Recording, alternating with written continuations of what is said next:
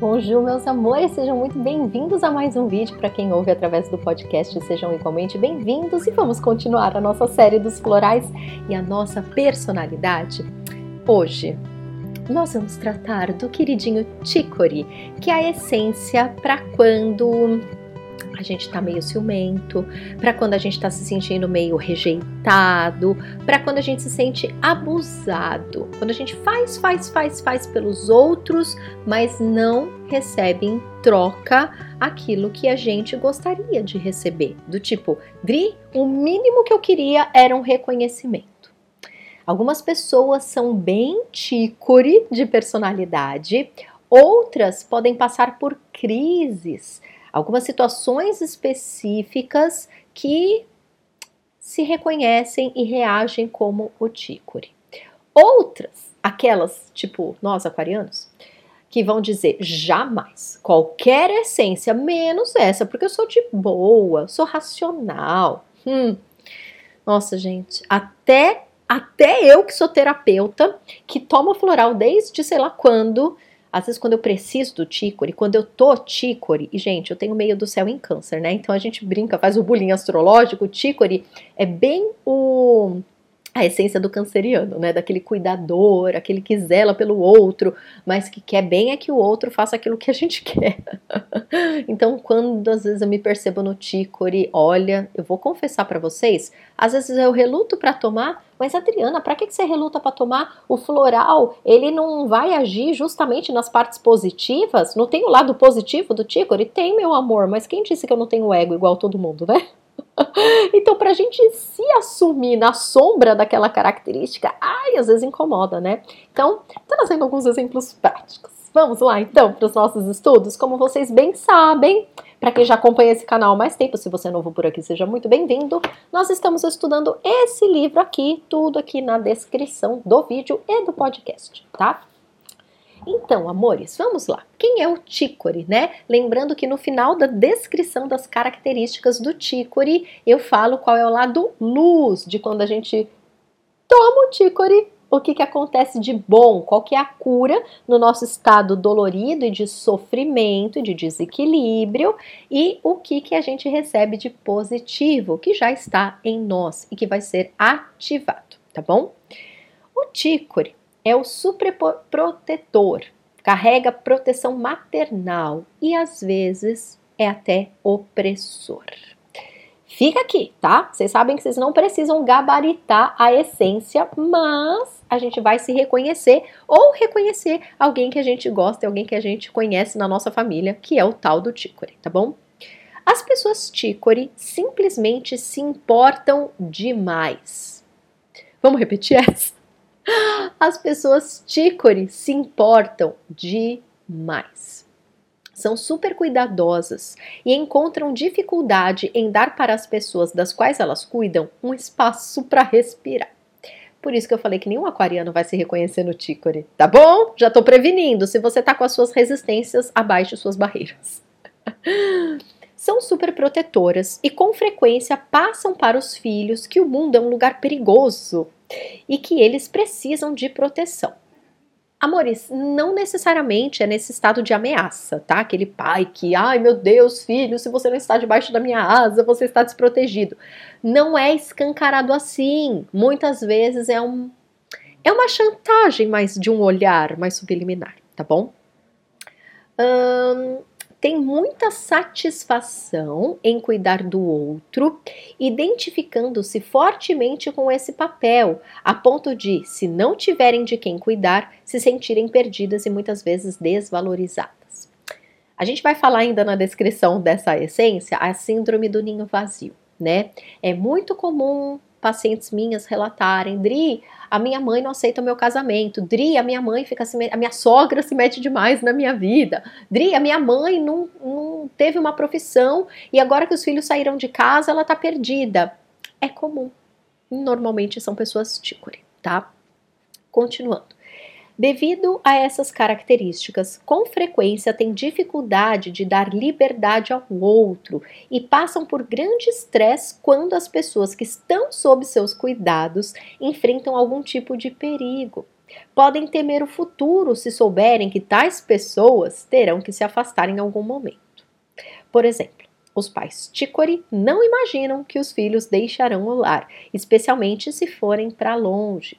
Quando essa época se aproxima, ficam cada vez mais apegados e controladores, o que com frequência faz com que os filhos queiram sair logo ou até ir para mais longe ainda, né? Quem é filho de pai ou mãe Ticori sabe bem dessa questão, dá até coceira. Mas, amores, como eu disse, isso pode ser escancarado, mas também pode ser um pouco mais subliminar, tá? E não é só pai e mãe.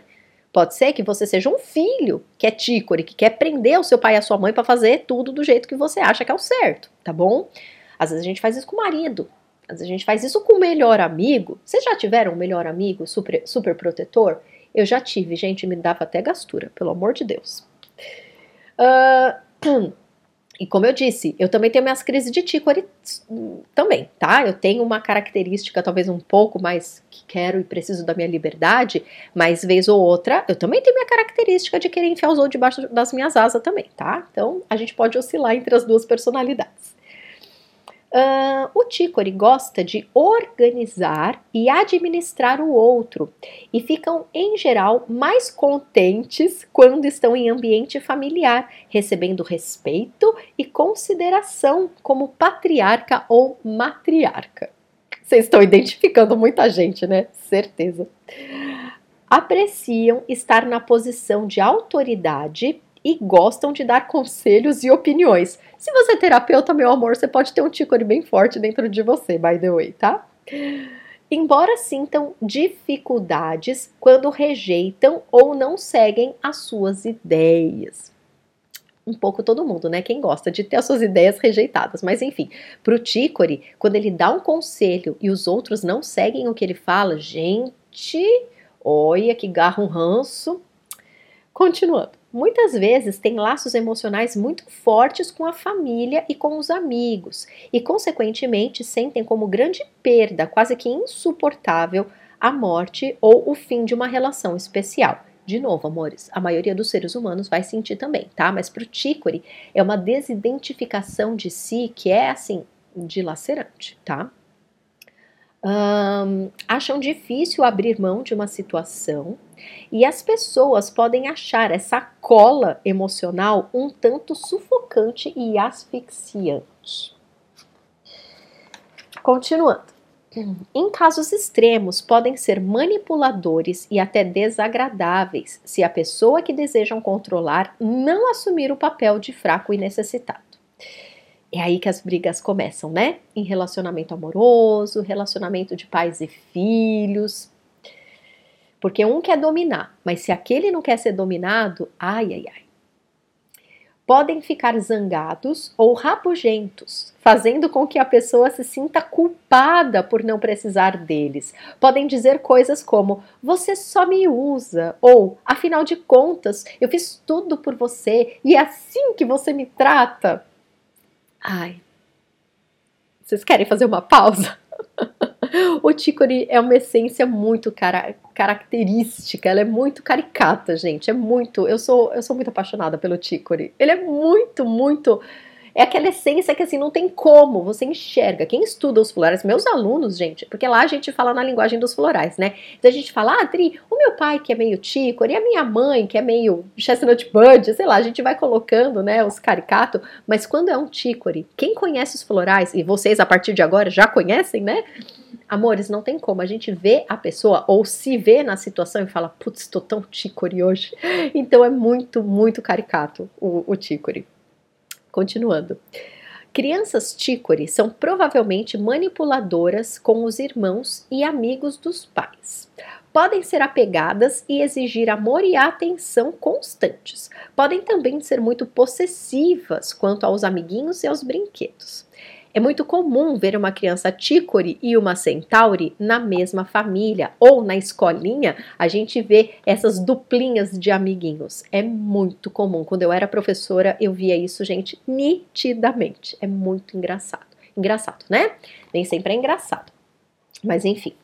Algumas pessoas tícore podem não parecer super controladoras. Como eu falei para vocês, né, nesse exemplo dessas frases caricatas, eu percebo às vezes com a Nina, eu faço isso sei lá, eu me matei para fazer uma janta deliciosa. De repente a menina olha para minha cara e fala: "É, não tá bom, mãe, prefiro mil vezes a comida da creche".